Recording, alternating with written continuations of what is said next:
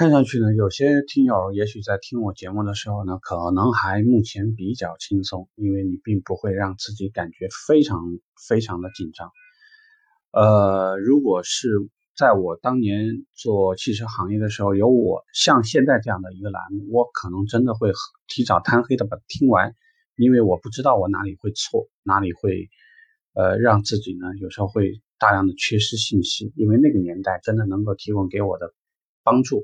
没有现在这么多，能够拿到的资料也没有那么多。主要想跟大家说的，其实关键一点是什么呢？我觉得有可能有一些听友，你没有把自己的压力放得特别大。当然，这里头有一些问题。这个问题是，目前有一些人，如果你在自己所处的本地工作，所以生存压力不是特别大，住在家里头吃父母这个做的，也想当然的，呃，只要呢一个月。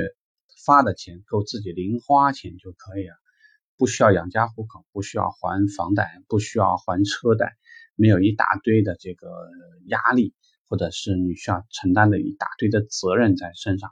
但是有一句话我得提醒你，就是你若不让自己成长的话呢，或者你若不让自己疯狂起来，老板是必会必须会让你死，这个丢工作就一定会让你灭亡。为什么会这么说呢？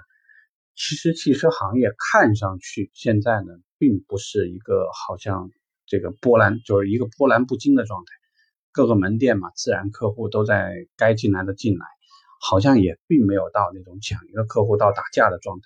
但是早几年大家其实是知道，这种在车展的时候打架呀，大家为了这个抢一个客户，然后打得头破血流的情况，其实经常会出现。现在为什么会这样呢？其实几个原因吧。一个呢，从业的人越来越年轻了以后呢，对一些事情有点无所谓，就有点像啊，傻逼不在我手上买拉倒。为什么？因为你没有压力，没有那样的压力。但是现在同一个城市开多家门店的情况越来越集中啊。现在在我这个城市斯柯达，我知道一家门店其实就卖六七十台车，一个省会城市，但是已经有三家店了。意味着说，原有的潜客又开始分流，网络上的客户其实就那些，那你可能会出现的情况是，要么就是老板开始会缩减人员，就我不需要养这么多人，或者呢，就是你的底薪越降越少，啊，让你最后呢有一些就是能力不济的人可能就会没工作，呃，社会上呢会越来越多的。那种所谓呢叫待业即失业，因为你在家里待业，其实他就是没有工作，就是一个这个不稳定因素。因为你要再找一份工作的时候，你会发现有非常非常多的人等着跟你抢一份工作，但是目前这份工作呢又不那么好做，这个是一个大家非常困扰的地方。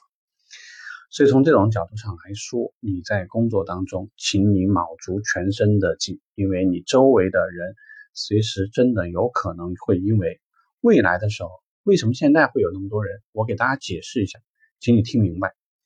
现在呢，厂家给到人员的配置，它是这么一个逻辑。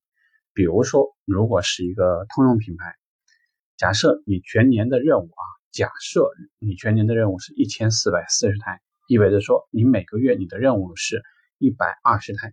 好，你按二一百二十台除以通用给你界定的十二个人的状态。你就是配十个人，大家容易理解吗？这个就是你人员配置的基础基础要求，就是你按全年任务分到月，月分到人，就分出来了。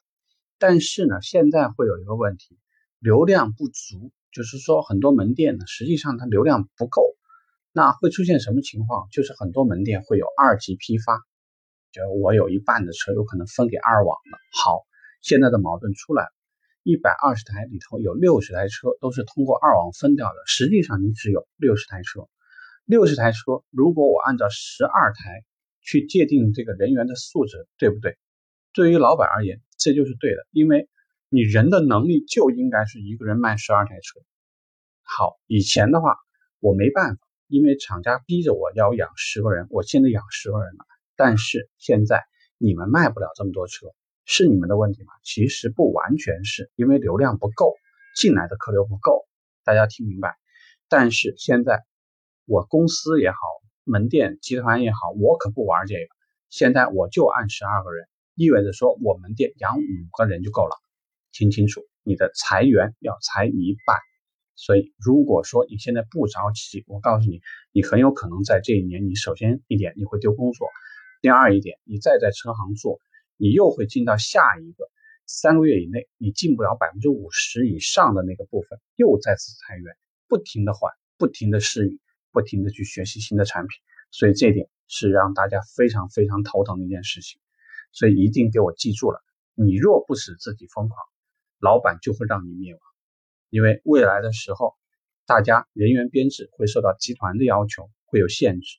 但是门店新开的门店，对于前期呢，他会先为了达成厂家验收，他会把人一批批的收进来。这个就是为什么说你去一家新店很容易找到工作，但是你去一家成熟门店，即使你能找到工作，三个月左右给你的转正期、试用期，你符合不了要求。很快有可能会被淘汰。你为什么能够进到那些老店？也有可能是因为他之前淘汰掉了一部分人，新的人没有及时跟上，所以这个时候你加塞进来了，但是一样的不安全。很快这一轮风波又会到你身上，所以大家请努力吧，拜拜。